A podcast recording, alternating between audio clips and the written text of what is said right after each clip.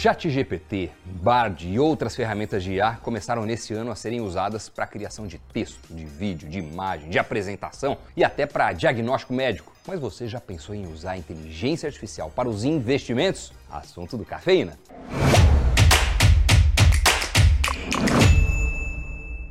Olá, o Cafeína está no ar. E eu começo logo com uma pergunta. Você já está usando a inteligência artificial em alguma coisa, no seu trabalho, na sua rotina? Conta aí para mim nos comentários. Qual você está usando?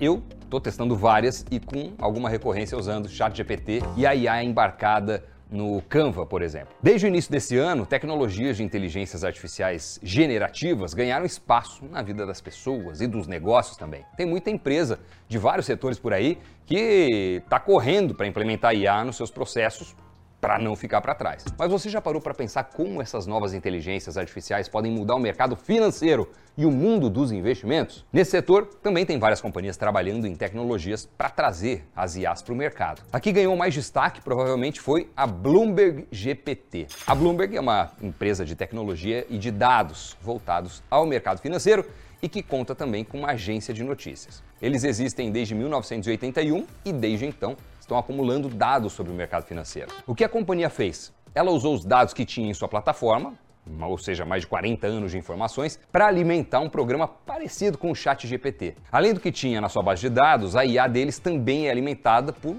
documentos públicos e por novas informações que chegam. Nessa notícia aí, a companhia menciona que a tecnologia tem mais de 50 bilhões de parâmetros, né, que são assim, digamos, os ajustes, os botões de uma IA. Quanto mais parâmetro, mais complexo e mais poderoso é o modelo. Segundo a própria Bloomberg, a ferramenta vai permitir que os clientes estudem mais os ativos pelos quais se interessam. O diretor de tecnologia da Bloomberg, o Sean Edwards, defendeu que a IA vai permitir que a companhia aborde novos tipos de aplicações e ofereça modelos melhores de análise. Basicamente, o software da Bloomberg tem acesso a toda a base de dados da empresa desde o seu início e ajuda os investidores na análise dessa informação bruta. É uma enorme base de dados sobre empresas, países, títulos e por aí vai. Várias outras companhias têm ou estão tentando desenvolver ferramentas do tipo. A BlackRock por exemplo, tem o Aladdin, Citi, JP Morgan e Goldman têm iniciativas parecidas no front de IA. Na verdade, quase todos os bancões americanos estão atuando em algo do tipo. Voltando a como as inteligências artificiais de qualquer uma dessas empresas vão revolucionar o mercado financeiro, a questão é a capacidade de ler dados e sintetizá-los. Tem até uns comentários de que o tempo dos analistas de mercado está contado, já que as ferramentas generativas poderão ter acesso a muito mais informações e desenvolver ideias de forma muito mais rápida do que qualquer ser humano. A nossa cabeça é limitada no acúmulo de dados. Problema que as máquinas não têm. Quem nunca se sentiu exausto quando teve que consumir um volume exagerado de conteúdo, né?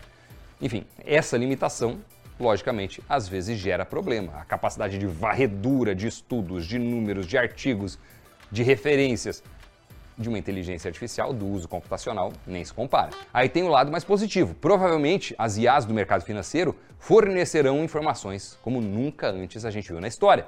Informações que nos ajudam na hora dos aportes. E é bem provável que elas consigam tomar decisões melhores do que nós usando essa gigantesca base de dados. Fora isso, o que especialistas falam é que nós teremos acesso a análises de ativos ou passivos que antes eram pouco estudados. Tem muita empresa na B3, por exemplo, que hoje não tem cobertura.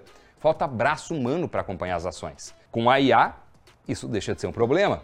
Só que nesse mesmo ponto, talvez entre um dos maiores problemas do uso das IAs no mercado. E ele é ruim para a maioria de nós. A IA generativa pode aumentar a diferença de acesso à informação entre sardinhas e baleias. Vamos voltar ao exemplo da Bloomberg GPT. Ter acesso a um terminal da companhia custa aí atualmente cerca de 100 mil reais por ano não é, convenhamos, um valor muito acessível para a maioria dos investidores. Ah, vou ter um terminal Bloomberg aqui em casa para acompanhar o mercado. Difícil, né? Tanto é que esses terminais são muito usados em tesourarias de grandes empresas, de grandes bancos. Se não é todo mundo que vai conseguir usar essa tecnologia, possivelmente vai impactar o mercado de alguma forma, isso aumenta a discrepância entre investidores pessoa física e pessoa jurídica, investidores pequenos e grandes. O gap tende a se ampliar. Claro que provavelmente algumas empresas vão tentar vir com uma tecnologia parecida com essa tal de Bloomberg GPT, mas vamos ser sinceros aqui, né? no mercado financeiro, quem tem mais capital costuma ter acesso às melhores soluções. Né? Informação é poder ainda mais, onde as decisões viram dinheiro dependendo da agilidade com que são tomadas e da direção em que são feitas também. Saindo dessa frente de dados, há diversas outras iniciativas que possivelmente vão mudar o mercado, para além das decisões de investimentos. Tem muita iniciativa por aí focando na automação de processos financeiros, eficiência operacional e segurança. Os dois primeiros, automação e eficiência, acabam sendo positivos no geral. Né? Imagina comigo, se há automação de processos e ganho de eficiência operacional,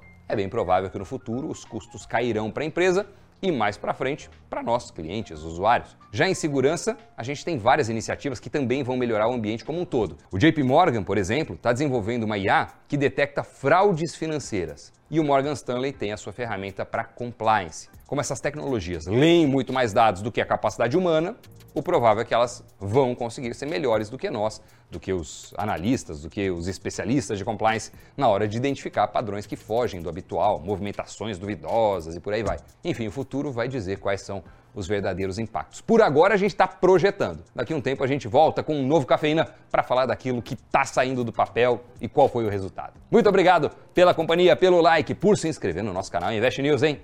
E até o próximo programa. Tchau!